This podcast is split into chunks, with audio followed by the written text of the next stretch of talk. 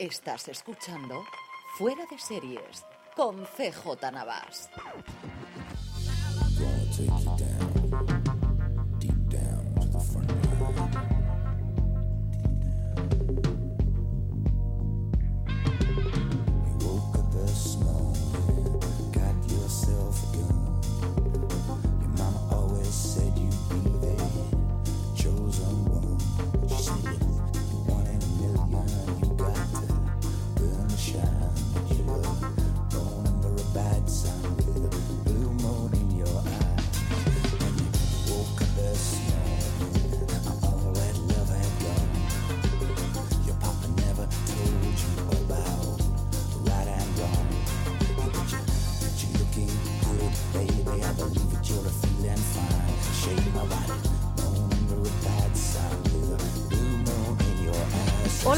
Bienvenidos a FDS Review. El saludo de Lorena Gil. Es un placer estar con vosotros y efectivamente estáis escuchando FDS Review. O sea, es decir, no está CJ Navas, lo hemos dejado totalmente abandonado porque él no ha visto Big Little Lies y esa va a ser la gran protagonista del día de hoy. Pero claro, a mí cuando me lo propusieron y él no lo había visto, dije, venga, vale, hago el programa y me dijo, ¿cómo lo vas a montar? Y dije, facilísimo. Valentina Morillo conmigo. Hola, Valen. Hola Lorena, ¿qué tal? ¿Cómo- Qué cómo es- volver a grabar juntas. ¿Verdad? ¿Cuánto tiempo? Mucho, Vos- mucho. vosotros no lo sabéis, pero nos da igual decir, podemos estar así toda la noche contando cualquier otra cosa, pero hoy prometemos que algo de Nicole Kidman vamos a decir. Y no es como aplaude, que también, porque lo tenemos, Podría- lo teníamos que sacar, lo teníamos que sacar seguro, sí o sí. A ver, Valentina, Big Little Lies ha sido una de las grandes protagonistas, la sorpresa de HBO. Cuenta, ¿por ¿cómo es posible que sea una gran sorpresa teniendo el plantel que tiene? Pues les, pilló por sorpresa porque básicamente en el póster salen tres mujeres, aunque sean muy famosas. Porque aunque tenía el director es Jean Barbalés, ha adaptada la novela por David E. Kelly, la novela de Liam Moriarty ya tenía cierta fama también. Y tenemos aquí a Nicole Kidman, a Reese, Wister- a Witherspoon y, y Laura Dern y demás. Y sin embargo, a la HBO no fue demasiado, no, no puso demasiado esfuerzo en la promoción, no tenía demasiada confianza. Era un a ver qué nos sale. Incluso las primeras críticas que salieron de la serie, que esto fue cuando empezábamos con la nueva web de Fuera de Series, Sí. como me había leído el libro y, y me encantaba el director, yo tenía muchas ganas de, de ver qué pasaba con esto. Y comenzábamos a compartir por el Slack las primeras críticas que salían y eran súper frías o tibias, que nunca sé cómo se dice, pero que a, a los señores críticos de Estados Unidos pues no les llamaba mucho la atención. Y solo decían que era un poco mujeres desesperadas y tal, y la trataban así como un poco de bajo perfil.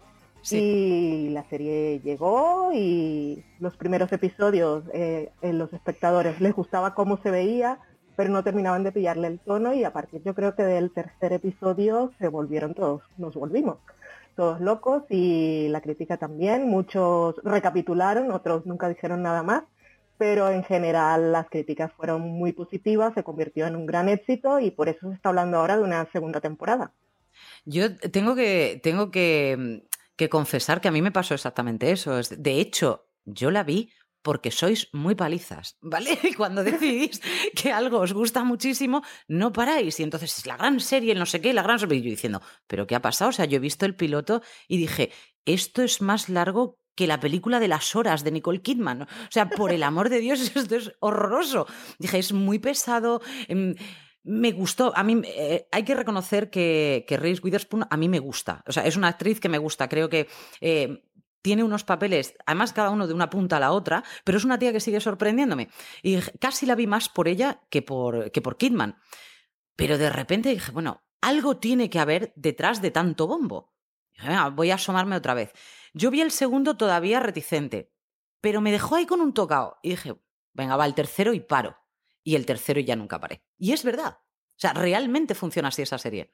Sí, sí, yo creo que es a partir del tercer episodio, porque también creo que el, el director tiene una serie de códigos que al principio puede parecer algo simplemente estético, pero luego, sin darte cuenta, también haces clic y empiezas a decodificarlo tú. Eso de que por el montaje eh, esté realmente metiendo al punto de vista de los personajes. Al principio podía parecer simplemente, pues mira, que quieren parecer modernos o como viene Sí. el cine quiere hacerlo guay, pero realmente tenía una intención narrativa dentro de todo el aparato estético y al final conectas, bueno, sobre todo con, con cómo van evolucionando los personajes y que vas viendo que la historia va mucho más allá de unas madres que se conocen en el primer día del cole de los niños y, y pasa algo y hay un misterio eh, que te ponen ahí un asesinato que va a ocurrir en el futuro y parece al principio que va a ser solo eso y luego pues vas viendo todo lo que se esconde detrás de esas casas maravillosas con vistas al mar.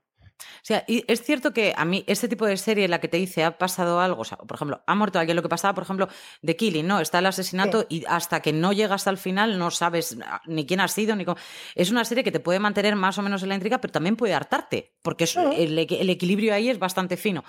Pero sí que, ante todo, es una serie especialmente coral. Es una serie en la que los, los personajes están muy bien trazados, cada uno tiene una personalidad totalmente diferente de la anterior y es independiente. O sea, realmente lo único que tienen en común es que los niños vayan al colegio, porque Sí, el resto no tienen absolutamente nada que ver las unas con las otras. Sí que es cierto que podríamos decir a lo mejor, a mí me recuerda, pero yo ya es que ahí empiezo a darle vueltas a estas cosas y termino fatal, ¿vale? Me recuerdan algunas cosas a algunas series victorianas. Me explico. Mujeres Ajá. con unas personalidades muy marcadas, ¿vale? y que al mismo tiempo tienen todo el marujeo, todo el cotilleo y todo lo demás de un pueblo muy, muy, muy pequeño. Sí, Que sí. eso siempre, claro, en- además está mal visto, pues eso, que sea soltera o está mal visto, que, que es lo que se veía mal en aquel momento, ¿no? Si bien es cierto que además la última, las últimas escenas, concretamente la penúltima escena de, de, de esa serie, ha sido también lo que a mí me ha decidido, porque es el momento en el que las series victorianas las mujeres se miran y por narices la tienes que entender, que si no la entiendes, pues venga, pero tú la tienes que entender como diciendo que súper complicidad, ¿vale? Eh, Se ha visto en sentido de sensibilidad, en orgullo y prejuicio, que es como, te miran y tú dices, para mí que tengo que salir de la habitación, ¿no? Pues esto fue lo mismo, o sea, se miraron y dijeron, efectivamente, todo esto ha pasado.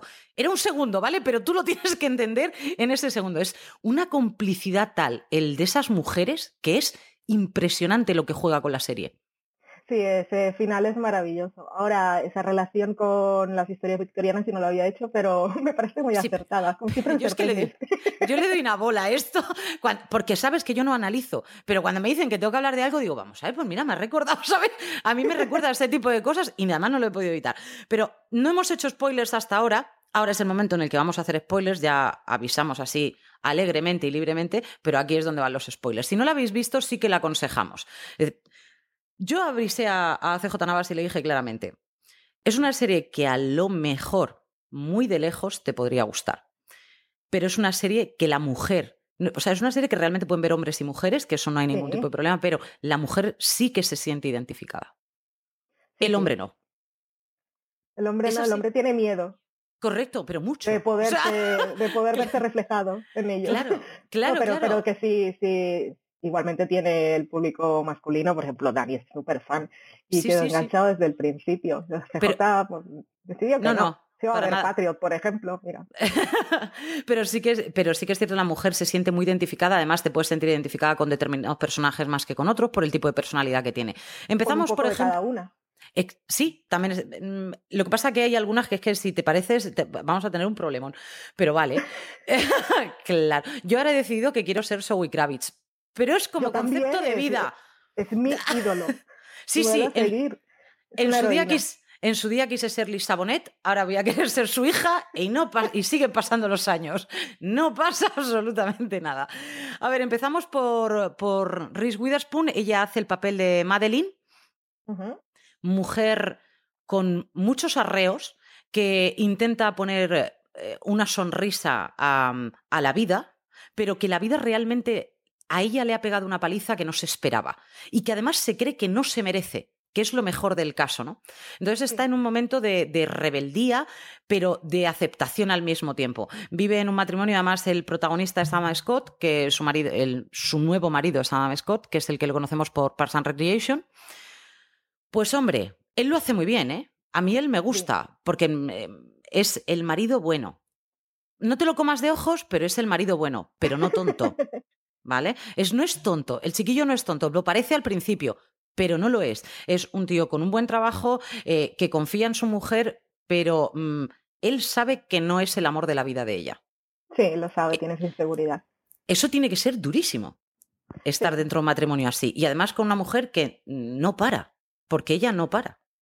No, y tiene la hija con el anterior marido, pero es que aparte lo tienen ahí en el pueblo, lo tienen ahora en el cole, pero aunque no esté en la casa, su, pres- su presencia está siempre porque ella también Mm. tiene eh, un poco ese rencor por ver que él ahora es todo eso que no pudo ser con ella, porque él también ha reconocido que cometió ciertos errores y con su nueva mujer eh, y niña, pues está siendo el padre que, que ella siempre reclamó que, que no fuese con ella. Y aún ella teniendo una familia que está bien y, y su marido la adora y podría estar totalmente dedicada y feliz, pues Mm. mm, vive ahí con, con ese rencor. Y además es una mujer que es eh, eh, muy extrovertida, eh, la vez que se mete en todos los problemas y además sale en defensa de los inocentes una y otra vez. Además, no se nota solamente con la, otra protagonista, que es a la que intenta defender desde el primer día, que es Jane Chapman, es una chica que llega nueva al pueblo, con un hijo que de entrada le dicen que es problemático cuando es un niño que no ha dado ningún problema, pero eh, llega sola, con la ves que tiene también mucho pasado detrás y ella enseguida pues como que se identifica y le intenta ayudar en todo lo posible. Pero si nos damos cuenta, es una mujer que mm, no sabe aceptar absolutamente nada de lo que tiene ni de lo que le pasó, que vive amargada y que encima lo mejor del caso es que calla. Parece que va a hablar, porque es así como muy dicharachera, pero mentira. Sí, O sea, sí, sí. tienen una cantidad de secretos todas las mujeres de ese pueblo que es abrumador. Claro, ella no puede decir que encima engaña al marido. Y no con el ex, que al menos como que le vemos ahí la excusa. Que dices, no, ahora venga, me busco otro y además para montarme como más lío en mi cabeza. Y dices, hija mía, Riz, ¿para dónde vas? Es que no se sabe realmente esta chica para. Está frustrada. Está frustrada, pero yo creo que ni sabe lo que le pasa. No, no lo sabe, se pone la copa de vino y se pone a mirar al mar y no encuentra las respuestas. Sí, bueno, pero la copa de vino se la ha puesto, o sea, es un poquito alcohólica. Vamos a reconocer las cosas como son. Es un poco alcohólica, muy estupenda, eso sí, siempre va muy divina, pelazo total y mm, ya. Ahora es muy buena amiga de sus amigas. Eso sí. Sí, es totalmente entregada. Es una amiga que te gustaría tener. Y bueno, o como cuando cositas tan simples, que está eh, Jane que se, se ha confundido de día y no tiene la cartulina para hacer los deberes del niño y aparece allí tranquilamente a solucionar el mundo. Sí, es generosa, es generosa con su tiempo, es generosa con la gente. O sea, mm, le ves esa dedicación, pero tiene. mm, está herida. Y entonces eh, todo se lo toma mal. Además, está la mujer más odiada de todo el colegio. Porque eso quiero que lo sepáis, por si no tenéis hijos, eh, no te digo a ti, Valen, que ya me lo sé. mm, Es el hecho de que siempre hay una que es la más odiada. Eso pasa. O sea, no, mm, no hay una explicación razonable, luego te das cuenta de que esa persona tendrá los mismos problemas que tú. Pero siempre hay una a la que todo el mundo mira mal y no sabemos por qué, pero es así. Es la que cae mal de entrada, ¿sabes? Y dices, esta no. En este caso le ha tocado el papel a Laura Dern. Sí. Yo, a mí, a mí ya no es que me caiga mal de entrada por el papel, me cae mal siempre, Laura Dern. ¿Te cae mal? Ay, yo la adoro. Odio a Laura Dern, pero ni Parque Jurásico, o sea, na- pero de- que yo que- esa no la he visto. mejor, o sea, desde que yo era muy mozuela, dije, esta mujer, porque siempre tiene cara como de asco?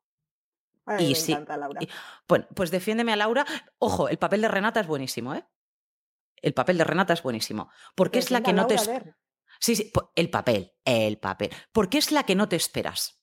Yo te- no te digo que Laura Dern trabaje mal, simplemente ella no me gusta, pero no trabaja mal. Pero Renata tiene un papel muy duro dentro de la serie, que es ser la más odiada, mm, ser una mujer con la que tiene más dinero de todos e intentar ser una buena madre al mismo tiempo y una buena esposa al mismo tiempo. Y cuando sabe que, que les- tiene porque siente que no, que no llega. Precisamente por los, los ojos juzgadores de los demás. Sí, sí, sí, es imposible. Y aunque intenta pues tener a las aliadas, que al fin y al cabo las aliadas son las que van detrás de su dinero y que intente, pues eso, que si al- algún día la necesitan, pues que ella pueda estar ahí ayudándoles, mm, es, realmente no tiene amigas, no tiene ni una amiga. Pero creo que es, el, eso sí, el eslabón perfecto para cómo termina la serie. Sí, sí que lo es. Es que ese final es maravilloso y este- tengo ganas de que lleguemos ahí. El personaje de Renata es uno de los mayores aciertos de la adaptación, que tiene varios, Pero en el libro Renata es un personaje súper plano y es simplemente la villana. Y como la vemos, no tiene punto de vista y la vemos a través de los ojos de las demás, pues es simplemente esa mujer poderosa que, que parece que convierte en su objetivo en la vida como si no tuviera un trabajo que hacer, eh, destruir a Jane y, culpar al niño constantemente. Y aquí en la serie pues le dedica más tiempo, la muestran a ella también en su relación personal y luego tiene una de las escenas que no está en el libro que a mí me parecen más bonitas, es cuando Jane va a hablar con ella a la casa y, y, no sé, tiene un momento ahí de, de, conexión y de entendimiento mutuo que me pareció pues, bastante conmovedor. Ese momento es, es, un momento, yo creo que de humanidad. El, el, cuando, y esto, esto os digo, esto es así, o sea, todas las madres llegan al colegio, su hijo son más altos, no, tu, hijo puede ser más alto, pero también puede ser el peor, igual que la tuya puede ser más guapa, pero puede ser la, peor, es que esto es así, pero todos intentamos salir en defensa de los hijos, pase lo que pase, y no se puede, a mí siempre me dicen, eres un poquito objetiva, pues sí, yo soy muy objetiva, yo no lo puedo evitar, si la niña está fea ese día, está fea, y si está guapa, está guapa, y si se aporta bien, se aporta bien, si se aporta mal, se aporta mal, esto es lo que hay, pero no todo el mundo tiene ese punto de objetividad con los hijos. Cuando ellas dos se llegan a unir, ven simplemente el lado humano de las madres. Es el sí, hecho de, sí, sí. ¿tú qué harías en mi lugar y yo qué haría claro. en el tuyo? Es decir, yo estoy intentando defender a mi hija. ¿Qué estás intentando hacer tú? Defender a tu hijo. Pues estamos en el mismo lugar, en posiciones simplemente enfrentadas por el hecho de que creo que es tu hijo y tú crees que él no ha hecho nada. Uh -huh. Pero yo tengo que defender a mi hija, obviamente, y la tengo que creer. Entonces, pero que ella se baje del burro cuando lleva un ataque tan frontal ante esa madre, hay que decir que el niño lo que creen es que el niño ha intentado ahogar a la niña de ella sí. y que luego eh, la había intentado abusar de ella, ¿no? Sí, abusar besándola, ¿no? Pero, pero abusar sí. de ella en ese sentido. Pues tienen cinco o seis años, ¿no? Una cosita así. Entonces, claro, es la impotencia de una madre que acaba de llegar a un pueblo y que encima lo primero que hace en el primer día de colegio es decir que su hijo ha intentado ahogar a otra. Ya, y que encima sí. intenta ahogar, que también tiene ahí ojo, a la, a la que tiene la madre más rica y, que, y, más sobrada de allí. Entonces, claro, todo el mundo se tira en contra de ese niño, menos en este caso Reese Witherspoon y Nicole Kidman, por, guiada por la otra. Ojo, sí, sí, sí, totalmente guiada, arrastrada. Sí, a ciegas, completamente, que me parece bien. El papel de Jane es un papel negro, es negro, ¿valen? Sí, es... está, tiene un mundo muy oscuro y aparte de todo con lo que carga y que tiene, tiene un trauma, tiene consecuencias diarias, luego por lo que ocurre, pues claramente asocia y piensa, ¿será que mi hijo heredó esa violencia de su padre? Y, y tiene, tiene miedo de descubrir que pueda ser posible y, es una cosa que va más allá un poco de, de culpabilidad por haber, por haber eh, traído al mundo al niño no, no porque eh, con eso haga mal, sino porque de alguna forma piensa que, que, está castigando al niño por el ADN que pueda llevar. Es, es una situación durísima, es decir, verte en, en, la tesitura de ya, ya no solamente la que le ves en ese momento en la serie, porque creo que Jane incluso podría tener una precuela en ese sentido, ¿no? Es decir, que la decisión que esa mujer tiene que tomar delante en su vida cuando se entera que está embarazada de la persona que ha abusado de ella, Sí. Eso tiene que ser terrorífico, es decir, lo tienes o no lo tienes y luego vas a echarle la culpa a ese niño, ¿sabes? O sea, lo vas a mirar mal o vas a tener todo el día la cara del sí. padre, ¿sabes? Pero ella no recuerda en ese momento ni la cara del padre, solamente recuerda la voz, eh, los zapatos, puede ser, ¿vale? Ahí ya estoy tirando de mi memoria sí, mal, mal, Sí, cosas de la habitación, la voz, eh, una idea general de todo y sobre todo la huida esa en la playa. Claro, entonces realmente, mm, claro, al niño el identificarlo con la cara del padre es quizás lo que le salva es el hecho de no recordar la cara del padre, pero sí recuerda todo lo demás. Es una mujer que se ha vuelto muy miedosa, que se entrena todos los días por si llega a pasar algo y tiene que salir otra vez corriendo o si le tiene que pegar un tiro en la cabeza. Sí. Cualquiera de las dos cosas le va bien. O sea, ya lo que me da cuenta yo es que las alternativas todas le parecen buenas, ¿no? Hay un, hay un momento en el que ella va a buscar al que ella cree que es el, el padre y cuando lo tiene delante realmente no es, y es cuando empieza a bajar un poco el, el, ritmo tan acelerado que lleva de estar todo el día en tensión. Es que tiene que ser horroroso. O sea, sí. Es un y papel difícil, todo, ¿eh?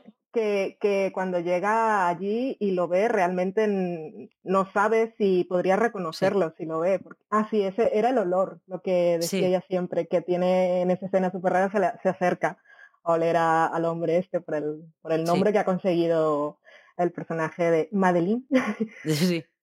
Pero, Pero, le- sí, sus traumas son horribles, dormir con la, la pistola debajo de la almohada. Aparte, el niño se despierta por la noche y ella se despierta y, y ve al, al niño y se, se asusta porque lo que siente es una presencia, que siempre tiene miedo, que no, no- bueno, y lo que dices tú, es, eh, eh, está siempre como en, en esa posición de voy a tener que huir en cualquier momento. Quiero que sepas que esa presencia la tengo yo a menuda y también me despierto así y porque no tengo la pistola al lado, pero hay que fastidiarse. Eso pasa con todos los niños, se te ponen delante y no hablan, se mueven. Es peor porque tú encima notas que algo se mueve, pero dices, ¿me miran? Y efectivamente, y ahí están moviéndose. En fin, Oh. horrible. A ver, si esto es. En fin, mi casa parece el resplandor. Eh, el, de verdad os lo digo, además, mellizas y las dos mirando para el mismo lado. Tiene que ser. de- ¡ah! Ni- Nico- Nicole Kidman, el personajazo para casi todo el mundo. Sí. Vamos a ver, para mí no es el personajazo, lo hace de miedo, lo reconozco fielmente. Lo que creo es que tiene el papel, si fíjate, la otra es abusada, con el hijo del abuso, o sea, todo, y sin embargo Nicole Kidman tiene el papel más desagradable y más agradecido. Tú me has entendido ahí, ¿no? Porque claro, es el papel de los premios. Sí, Es porque así. aparte es la historia que vemos en tiempo real, porque lo de Jane ha pasado y ahora vemos las consecuencias, pero todo el proceso, todo el dolor, toda la angustia del personaje de, de Nicole Kidman lo estamos viviendo en directo nosotros y ya desde el primer episodio se ve que hay algo raro, pero bueno, yo había leído el libro y ya yo tuve miedo cuando apareció el personaje, que aparte el hombre que te ponen, que yo Claro. creo que también es el súper acierto, eh, mostrarte una situación de maltrato de este tipo eh, encarnada en dos eh, personas guapísimas y exitosas y con dinero y que son la envidia del universo, porque eh, este tipo de situaciones, siempre cuando ves películas como Te doy mis ojos, pues siempre se muestran en entornos más pobres y el marido pues no tiene trabajo y siempre son alcohólicos o hay drogas o son delincuentes, pero este tipo de cosas pueden pasarle a cualquier persona. Totalmente. Y además, eh, hay que decir que solamente con que entrara Alexandre Skarsgård por la puerta ya impresiona. Entonces, cuando, tú- cuando tú ves en el primer capítulo que llega, es como, madre mía, fíjate, además te lo están diciendo, ¿no? Ella es mucho mayor, él se le ve, pues eso, un, un hombre guapísimo, que encima ellos dos se llevan súper bien, les ves además que están muy, muy enamorados, un- Sí. un- tienen un deseo el uno por el otro que es arrebatador. Lo que no sabes es la trastienda de ese deseo hasta que te la descubren ellos, ¿no? Em, además, creo que hay tanta culpabilidad por parte del uno en algunas cosas como por parte del otro, porque eh, cuando ellos luego van a terapia de pareja, ella te das cuenta que ya está aterrorizada en el sentido de poder decirlo en voz alta. Ya no tanto el miedo que le pueda tener a él, sino el hecho de poder eh, de dar a entender a. Exactamente, darle a entender al mundo que efectivamente esto pasa así, pero que a ella también le pasa. El hecho de que el sexo con él sea tan, tan bueno cuando ellos están enfadados, ese, ese, ese sexo de reconciliación, al fin y al cabo, pero que para eso primero no te tiene que destrozar el cuerpo, corazón. O sea, No. yo que sé, enfádate por la cafetera, pero es por todo, es todo. O sea, se enfadan absolutamente por todo para luego poder tener ese sexo increíble. Y a ella también le pasa. Y es lo que, lo que ella decía, es que entonces sé que ahora tengo yo el poder. Y después tendrá él el poder. El miedo que ella tiene es cuando a él le toca el poder. Es decir, ¿qué pasa? Que cuando a ella él le pega, ella en ese momento, como él le va a pedir perdón, ella tiene el poder. Puede hacer lo que quiera con él porque él le va a pedir perdón de aquí hasta que se muera, porque él no sabe vivir sin ella, porque realmente el inútil de la vida es él. Sí. Pero Pero es ella un está... mecanismo, es un mecanismo de defensa también, porque son esas situaciones en las que pierdes el control y necesitas sentir que lo tienes de alguna manera. Y ella ha interiorizado que la forma de tener el control es esta y, y se ha metido en la cabeza, interiorizado que realmente él no la está maltratando porque ella también responde con violencia. Pero es una de esas, de esas pequeñas grandes mentiras que se cuentan todos los personajes, lo que pasa es que en este caso pues nos impresiona mucho. Pero bueno, Kidman- supongo que es una situación de, de, de las víctimas que tienen que encontrar esa forma de tener control y se autoengañan. Y por eso por eso son tan buenas las escenas con la terapeuta, por cómo la, Mm. cómo la va haciendo reconocer y cómo la va guiando durante el proceso. El- la diferencia, lo, que- lo que tú antes decías de, de las parejas, pues eso, que se ven en un ambiente pues, de más pobreza o de tal, la historia está en que eh, el personaje de Celeste, en este caso, es una abogada de muchísimo, muchísimo éxito y mm, es una tía culta, es una de las mejores abogadas que hay. Sí. Entonces, ella verse en esa situación es de, de las mujeres, o sea, están las mujeres que son maltratadas y ellas no responden, ni siquiera incitan, sino viven aterrorizadas todos los santos días escondidas, que es una tristeza absoluta. Pero el caso de Nicole Kidman es, ella no tiene miedo a salir a, a- a echar la cara hacia adelante, porque ella es una, una persona culta, es una persona trabajada, es una persona que está en otro tipo de ambiente, que eso ella no lo ha vivido y que si alguien le da, ella se defiende. Pero claro, ha llegado un punto en que no sabe cuándo la va a matar. Esa es la clave. O sea, han pasado ya la barrera de te pego un empujón o te hago un morao a en algún momento me va a matar seguro. Porque ya está, ella ya está buscando otra vez eh, lo que la hace sentir vida. Tiene ganas otra vez. Los niños ya están creciendo, tiene ganas de volver a salir a trabajar. Él no lo va a consentir. Ella sabe perfectamente que va a perder todos los papeles. Ella va a pelear y él se la va a cargar porque él cada vez la violencia va increciendo, ya no se está conformando con hacerle un morado, o sea, ya va conformándose con darle una, una paliza, o sea, una auténtica paliza, le da patadas, le hace, o sea, la deja destrozada a esa criatura. Entonces, el tener Sí, que ir todo el día con el miedo. maquillaje, sí, sí, sí, sí, él lo hace fenomenal, ¿eh? Él Sí, lo hace, Es, es impresionante. Sí, A mí, eh, aparte de todos los golpes, que eh, desde el punto de vista de dirección está muy bien porque te quitan todo el sonido de lo que está ocurriendo y es el silencio y así impresiona mucho más y duele mucho más cada golpe. Uno de los momentos en que da más miedo es en el último episodio cuando están preparándose para salir a la fiesta y él le dice lo que, ha recibido una llamada de, bueno, y que se ha dado cuenta de que estaba planeando irse. Y se lo dice mientras está jugando, haciéndole carantoñas a los niños y sin tener ningún tipo de inflexión en la voz, como si sí, estuviera sí, sí. diciendo, acabo de mirar el tiempo, parece que va a ser frío, igual tienes que coger la rebequita. Y es wow.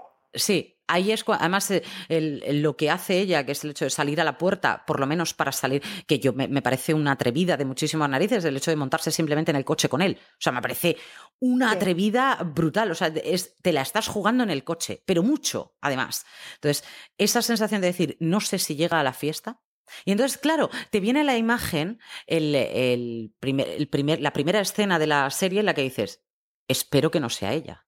O sea, espero que no os la mate a ella, porque claro, yo no me he leído la novela. Entonces yo estaba diciendo, como la mate a ella, o sea, pierden un pedazo de personaje. Lo tienen aquí clavado para poder seguir la vida de ella, mm, además desde el punto de vista de abogada, que la van a estar investigando la policía, que encima es su marido, que va a tener un juicio, ¿sabes? Lo estás viendo venir en ese sentido y dices, va a tener que mentir, seguro, porque ya eso se ve. Entonces, ¿qué es lo que, qué es lo que van a hacer? ¿no? El personaje de ella es brutal, brutal. Es un, un, un amor hacia sus hijos, porque además al final se descubre que es su hijo el maltratador del colegio, por lo que ya estás, lo que tanto temía Jane que su hijo hubiera heredado lo de su padre. Al final no, es el hijo de, de Alexandre Skargar el que, lo, el que lo está heredando del padre en este caso. ¿no? Sí, que no es una herencia genética, sino que es lo que está viendo en la Lo que está viendo, claro, y porque que la... es, es eso lo que la hace ella tomar la decisión y por eso se convierte en esa mujer tan valiente y dice de perdidos al río, Sí, pero me voy a ir igual porque ella siempre tenía esa ilusión de, y, y lo ves que en realidad con los niños pues es otra persona, Mm. dice es muy buen padre, los adora y a ellos nunca les haría daño, pero hay muchas formas de hacerle daño a un niño. Correcto, además ella no se llega, no llega a ser consciente. Cuando los niños son pequeños, tú te crees que son esponjas. Entonces, Sí, claro, tú que no todo lo que saben, no hagas, entienden. Claro, pero sí entienden y sobre todo imitan, imitan absolutamente todo, ¿no? Entonces, claro, ver que su hijo está imitando es porque realmente lo que cuando ella creía que estaban dormidos, los niños no estaban dormidos, lo estaban, realmente lo estaban viendo todo, ¿no? Entonces, eso es lo que ella como madre, porque ella ante todo es madre para todas estas cosas, como madre la, la machaca por completo y es cuando decide dar el paso. Está muy bien hecha, la verdad es que eh, la interpretación de ella, todo cómo intenta complacerle a él para que él esté siempre cara, porque él se enfada porque el día haya salido gris, o sea, y no Sí. se lo haya dicho ella antes de coger la rebequita de antes. no me has avisado de la Rebequita, toma para allá.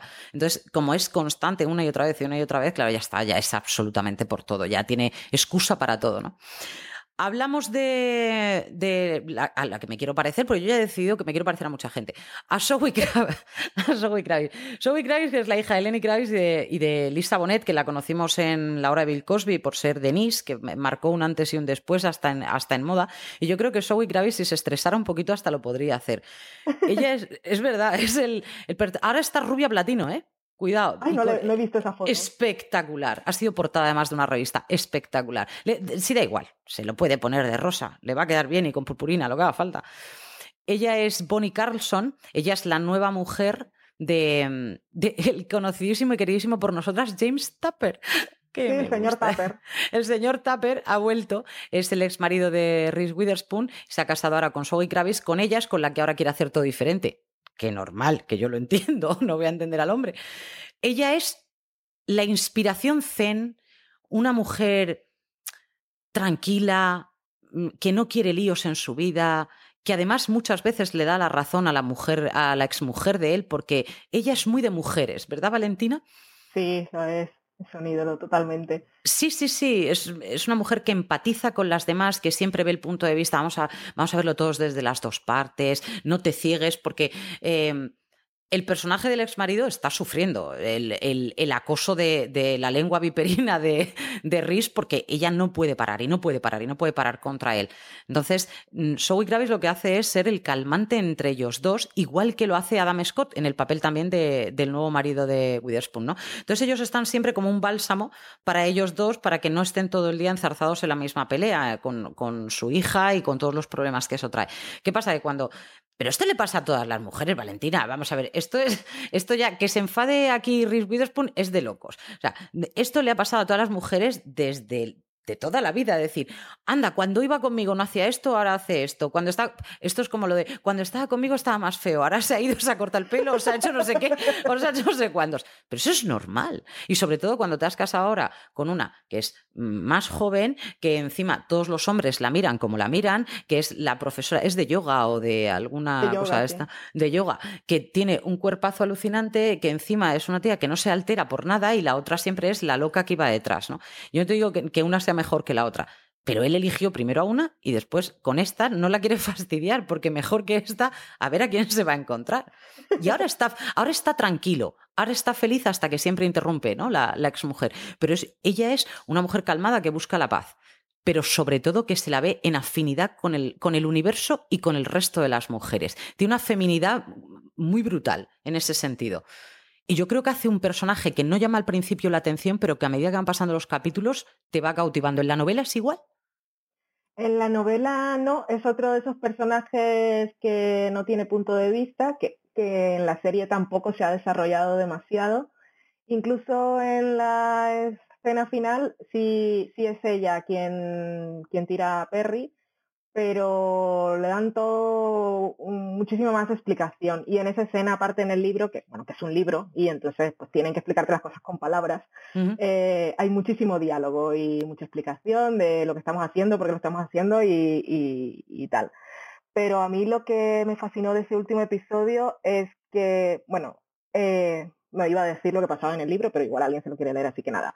Eh, que ella, desde la distancia, en una fiesta que están pasando tantas cosas, que es un sitio grande, un sitio abierto, ella ve que algo está pasando con, con Celeste y su marido y sabe identificar esa, e, esas señales de una relación tóxica, de que hay peligro y ella, sin ser la persona más aceptada en ese círculo, eh, no se lo piensan, iba a decir dos veces, pero es que no se lo piensa ni una.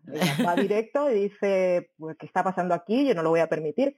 Por eso es mi heroína, porque no me gustaría estar nunca en una situación como esa, porque no deberían pasar, pero si algún día ocurriera, me gustaría tener esa valentía. Sí, Totalmente. Además, eh, em, una de las cosas que tú, que tú has dicho es una de las cosas que yo sin leer una novela en este caso y, y, faltándome todas las palabras del mundo, pero es una mujer que con la mirada en esa escena dice absolutamente todo cuando ella mira el, hecho de que identifique esa relación efectivamente como una relación tóxica, ahí te hace pensar incluso que ella la haya vivido previamente. porque la detecta al vuelo, porque puede ser una pelea eh, de, de, de, un matrimonio que en ese momento están discutiendo, porque ahí, aunque la pueda coger del brazo eh, el marido, no tiene por qué darte a entender tantísimas cosas como parece que te da a entender hasta que luego pasa lo de después. Es decir, sí. todo eso luego va subiendo, pero la mirada de ella es previa. O sea, no es cuando está más subida de tono la, la, la, pelea, sino justo antes de que esté subida de tono. Y ella ya lo identifica. Otra cosa es que luego ella siga mirando, ¿no? Pero ella ya identifica que ahí hay un problema. Por eso a mí me hace pensar que a lo mejor ella o lo ha vivido previamente o ha tenido alguna relación cerca de alguien que lo haya tenido previamente y que ella esa mirada la haya machacado. Por eso digo que es una serie muy de miradas en ese último capítulo. Hay que entender sí. que están ahí todas y las miradas de todas y además el hecho de que reconozcan. O sea, la más brutal es entre Jane, eh, Madeline y Celeste. El hecho de que Jane mira a Madeline y en ese momento, efectivamente, como en las novelas victorianas, tú tienes que entender que la sí. otra loca te está diciendo, acabo de reconocer la voz, le he reconocido la espalda. Por el olor que me llega en la lontananza, Creo que es este. Todo a la vez.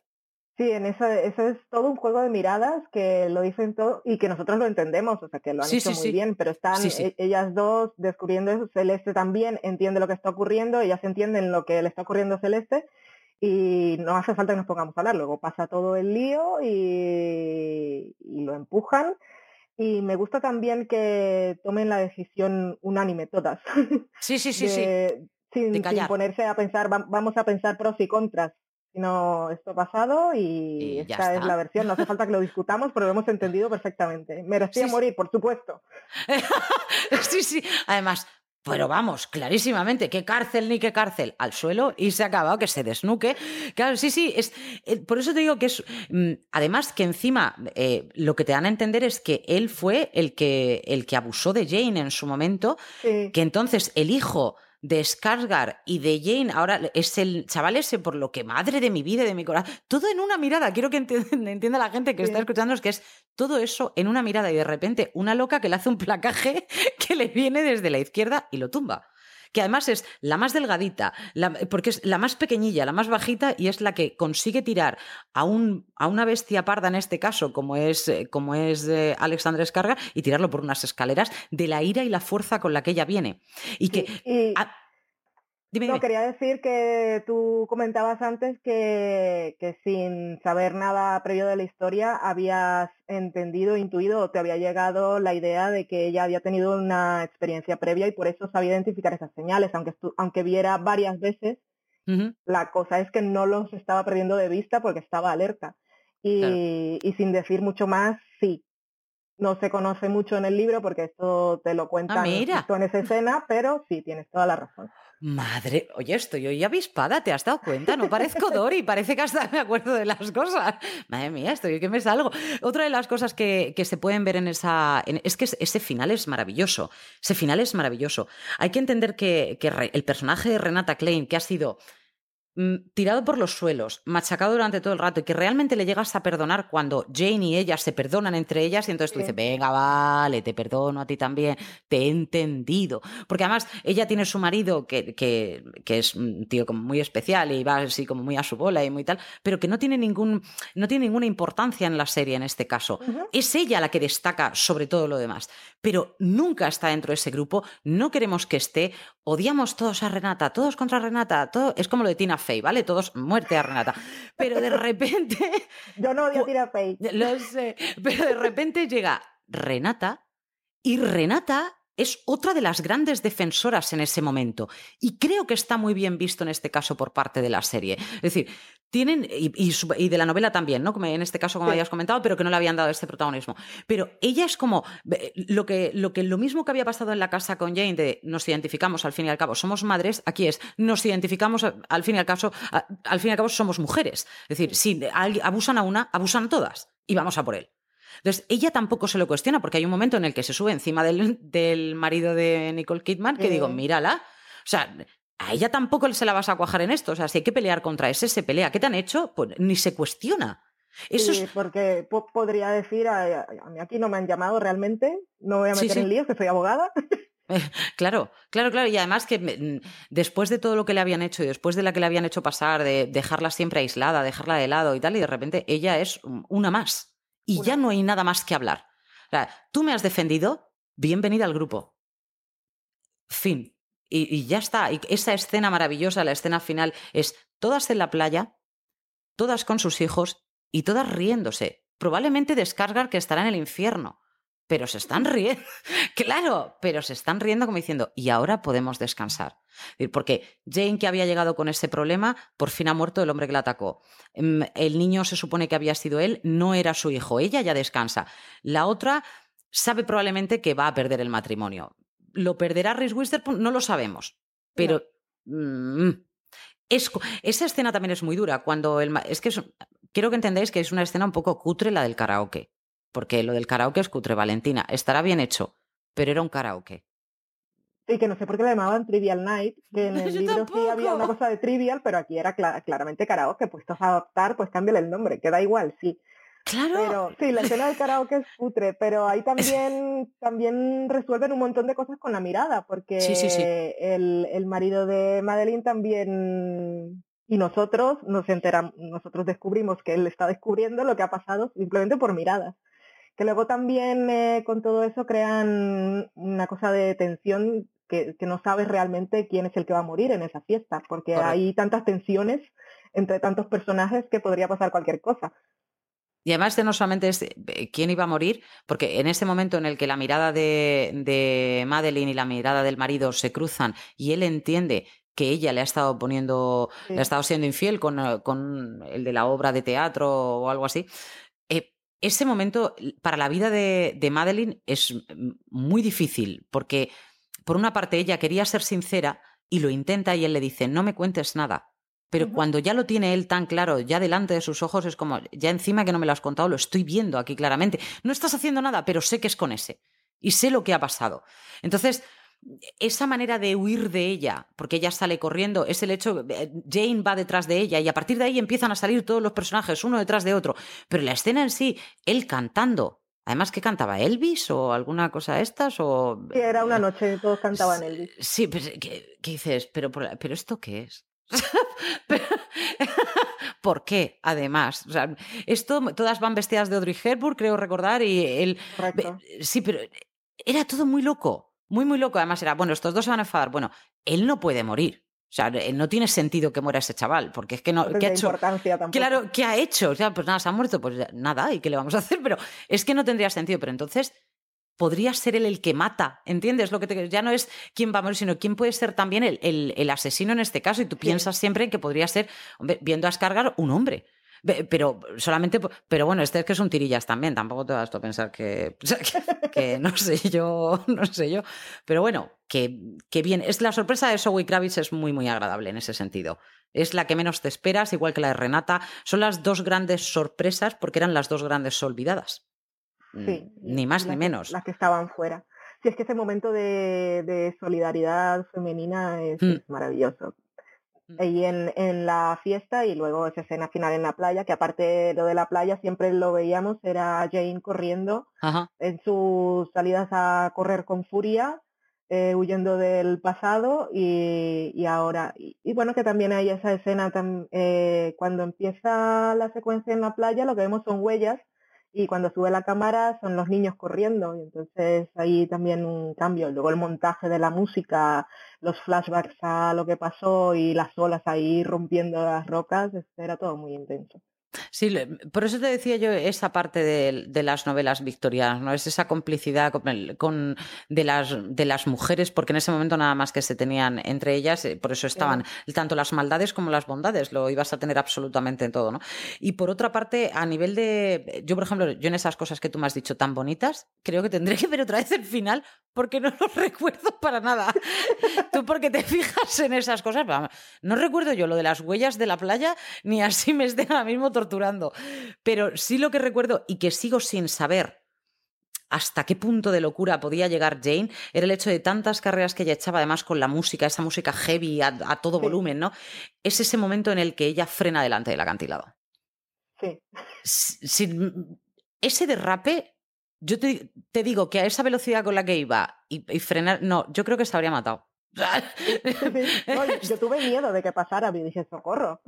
Sí, sí, yo estoy convencida. O sea, ella ya llega un momento en el que está tan frustrada, tan triste, tan agobiada por todo, que tiene un momento ya incluso suicida, incluso dejando a su hijo, ¿eh? porque ya era como, bueno, pues es el hijo de una cosa que pasó que no quiero, es decir, todo a la vez, ¿no? Es una. realmente la gran protagonista y por la que empieza todo es por Jane. Lo que pasa que las otras se la comen por los pies. O sea, como actrices, yo no te digo que Jane sea mala, pero como actrices la doblan, vamos. Cual- Cualquiera, ¿eh? Casi. No, eh, no es una mujer tan... A mí no me ha parecido ni siquiera tan... No es la más expresiva, ¿sabes lo que quiero decir? Incluso que bien, que tiene sus momentos y eso, pero no, yo no la habría puesto a ella. No sé a quién habría puesto, ¿eh? tampoco me la me he puesto yo a pensar, pero no creo que sea la, la mejor elección. Ayer la vimos en Bajo la misma estrella, creo recordar, y alguna cosita Sí, más. sí, yo no he visto ninguna peli esta, no sé si es también la de Divergente o algo. Sí, no, yo vi- yo no, yo no he seguido su carrera. Es la primera vez, la conocía de nombre, Y pero no, no la había visto nunca trabajando. Sí, su papel es también muy contenido y muy de me está pasando, me están pasando muchas cosas que igual no lo sabe expresar demasiado. También es la actriz más joven. Sí. Y la que más se ha estropeado, yo no te lo quería decir así, pero Jane, hija, qué mal estás ahora. Es una, era una niña, tú ves las fotos de antes, es una niña eh, bien, bien, bien bonita. Es como si hubiera, hubiera envejecido muchísimo y es súper joven, ¿eh? que es del 91. Y- No, no, no tengo referencias. yo sí vi la es la de primera la- vez que la veo, es esta. Yo sí vi la de Bajo la misma estrella y está claro que a esta mujer los únicos papeles que le dan es de tristeza, por lo que estoy viendo, ¿eh? porque ahí estábamos también fastidiados, porque ella era una chica que ya sabe que va a morir, o sea que tampoco, tampoco es que le estén dando a la mujer papeles muy alegres, pero no es una, no es una actriz que me haya cautivado en este sentido, ¿eh? pero las otras sí que yo creo que se salen los papeles. No sé cómo esto sonará a lo mejor para, tú que tienes más ojo para estas cosas, para los semis. Para los semis, eh, bueno, es que la cosa está clarísima para Nicole Kidman. Sí, ¿verdad? Las demás no sé si consigan colarse. Aparte está lo, esta es miniserie porque aún no han confirmado que haya segunda temporada. Y si hay segunda temporada no han dicho que sea una continuación de la historia, pues podría ser antología. Pero ya que son eh, es una historia coral, pues seguramente Nicole Kidman vaya como secundaria. Luego está la competencia la- en, en la categoría miniseries es Field, que tienes a Claro. Susan Sarandon, como me he enterado que se dice, y, y a Jessica Lange, que estas deberían ser protagonistas. ¿no? No, sabemos ahí cómo, ya sabes que se ponen donde quieran y donde más les convenga, pero desde luego la que tiene aquí más posibilidades es Nicole Kidman. Igual Reese también se cuela, pero como su personaje es menos dramático, Mm. pues Es eh, que- depende del episodio que envíe, igual también puede tener alguna Mm. oportunidad. Mm, Desde luego, yo lo que te he dicho es el, el papel más agradecido para los premios, sin ningún género de duda, por mucho que la otra sea también atormentada, ¿sabes? El personaje de, de Jane Chapman, pero no, no tiene, eh, no llega, no le llega. Nicole Kidman lo clava. Hay que reconocérselo. Yo, a mí, es una mujer que me gusta cómo trabaja, es una actriz que me gusta cómo trabaja, pero tampoco soy muy seguidora, ¿sabes? Bien, pero tampoco, pero sin pasarse. Creo que lo que hace lo hace correcto, pero en esta vez yo creo que como que se hubiera dejado llevar, ¿sabes? Mm, Sí, sí, sí, se entregó totalmente. se ha entregado, sí, se ha entregado y además con hay algunas escenas en las que incluso cuando intenta eh, que intentan hacer vía Skype como si ella estuviera haciéndole un striptease y todo, ¿no? Es es la manera de es todo muy íntimo. Tú tienes un, un como si estuvieras viendo todo por un agujerito. Eh, Eso es lo que creo que es la parte más difícil. No es ya como telespectador, sino como que parece que te hubieran dejado entrar dentro de ese salón y ver qué es lo que está intentando demostrar ella, ¿no? Y creo que eso es muy, muy complicado de hacer. Por eso creo que sí que debería llevarse algún otro premio. ¿El libro se para ahí, Valentina? El libro, que en el libro eh, se, se- hay más personas presentes cuando ocurre el asesinato. Ajá. Entonces después hay, hay toda una serie de discusiones porque hay otros testigos y entonces hay gente que quiere eh, no quiere mantener esa versión y quieren confesar la verdad. y hay gente que confiesa y luego hacen como un epílogo y cuentan más o menos qué ha sido de las vidas de, de ellas. Vale, vale. A mí Pues- el final, tal como está aquí, me pareció perfecto. A mí, yo creo, tal como tú estabas hablando antes del personaje de Celeste, estabas planteándote así como una segunda temporada. Sí, sí, Eh, yo sí. Sí, a, a mí no me gustaría porque es que me pareció un perfecto, perfecto. La, la imagen final en la playa me gustó muchísimo. Sí, no, Pero sí. sí, sí te dejan ahí, como tenemos en, ya que no te acuerdas mucho de la escena de la playa, pero igual de esto sí, hay unas, hay unos planos que son desde la, desde la distancia como si fueran unos binoculares y entonces ahí puede quedar abierta la posibilidad de que la policía, aquella que no quedó muy, muy satisfecha con la versión de los hechos, pues, las estuviese espiando. Ahí dejaron, dejaron caer esa perla como una posibilidad. Así que igual sí. Luego esta semana o la semana pasada eh, publicó perdón, publicó Reese Witherspoon en su Instagram una foto en la que estaban ella, Laura Dern y, y Nicole Kidman. Y decía que se lo estaban pasando muy bien y pone un hashtag que no era Big Little Lies, pero era algo de lies. O las liars o no sé qué. Y que estaban así como planeando algo. Y la autora de la novela, pues por supuesto contentísima de poder publicar otra y que la gente la lea y que le paguen los derechos, pues también ha estado hablando mucho de una segunda temporada. El director sí que dijo al día siguiente de la emisión del último episodio que no quería saber nada más, que él ya había acabado su trabajo. Y a mí no me gustaría, la verdad. Me encanta, me encanta la historia, pero me encanta también el cierre que le han dado. Yo he conseguido enganchar hasta a mi madre, con eso te lo digo todo, porque mi madre es muy de este tipo de, una, ya sea película, serie o que sea, digo, pero mamá, ¿y la miró? Y la otra, hay mucho de miradas, eso tengo que verlo. Como te lo cuento, a mí mi madre me contó la película de Orca de pequeña y yo, ella me decía que la orca ahí, ¿sabes? Que miraba a los hombres como diciendo, me habéis matado a mi hijo, ¿sabes? Y cerraba el ojillo así y yo no sé si estaba esperando ver ahí a un chino con una cámara de Kodak o algo, pero yo cuando luego vi la película dije, "Mm, yo creo que ha parpadeado la orca, ¿sabes? Pero mi madre es, creo que mi madre es muy de miradas y mi madre está enganchadísima, mi madre. Y cuando viene otra vez y digo, pues hija mía, no lo sé. Yo estoy en una cosa de acuerdo contigo. Creo que es un final redondo. Eso sí lo es. Entonces, que no me importaría que hubiera una segunda temporada por verlas trabajar, happy total.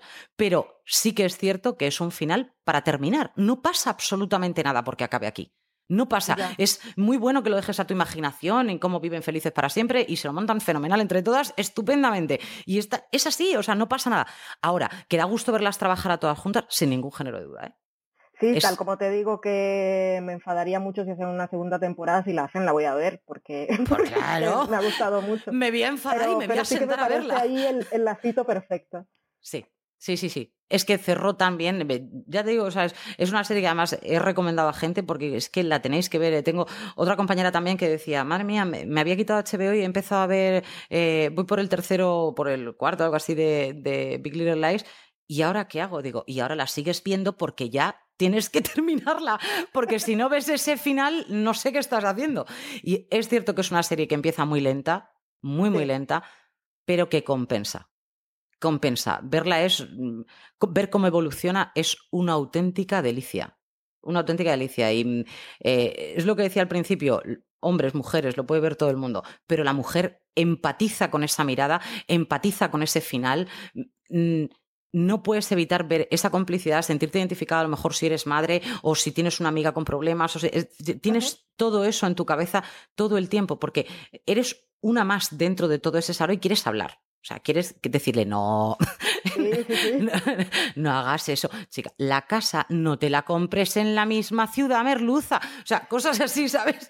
Que tú quieres ir opinando y que nadie te va dejando, pero que te hace de partícipe, echas manos a la cabeza, cosas estupendas. Que eso mm, lo añoras cuando ya ves tantas series que muchas de ellas son clones de las otras, ¿no? Entonces, es así, para mí ha sido una sorpresa, Valentina. Sí, sí que lo es y, y esto que estabas diciendo ahora es verdad, es de esas series que, que vives mucho. Yo cuando una serie me gusta mucho la vivo y eso de, de querer meterme ahí y llevarme las manos a la cabeza y, querer hablar o, o, o querer empujar al Sí, malo sí, y sí, sí, matarlo. sí, sí. Te he visto, además. te he visto bajando y vas de Audrey Hepburn, muy mona además, pero ibas bajando y le has dado uno además, bueno, además con esta casi hace falta, ¿verdad, Valentina? Lo que haga falta. Claro que sí, madre mía. Pues Valentina, ha sido un placer volver a estar contigo ante los micrófonos, aunque sea en este FDS Review. Tenemos que hacer otro, no sé qué tenemos que review, pero vamos a review algo, ¿eh? Pues no sé, ya hablaremos a ver qué estás viendo. Veo Y, tantas cosas malas. Que nos sale el programa de una hora como le gusta a CJ y sin planearlo y sin guion ni nada. Y sin nada, así además. Ningún tipo de estructura. A la locura. Por cierto, quiero que sepas que ahora cuando voy, a, cuando voy al colegio y dejo a las niñas, estoy intentando llevarme bien con todo el mundo. Estoy siendo una niña buenísima, por si acaso, ¿sabes? Por si luego doy un empujón, así porque veo una situación rara que digan todas, imposible, no ha sido ella. Más maja. Pero, eh, hago lo que puedo. Valentina, mil gracias por acompañarme en FDS Review. Ha sido un placer, de verdad que sí. El placer es mío, gracias por invitarme. Y a todos vosotros, el saludo de Lorena Gil. Como siempre, un placer estar de, vuelta en los micros y a ver si nos vemos prontito en otro FDS o en cualquier otro sitio. Hasta pronto, gracias.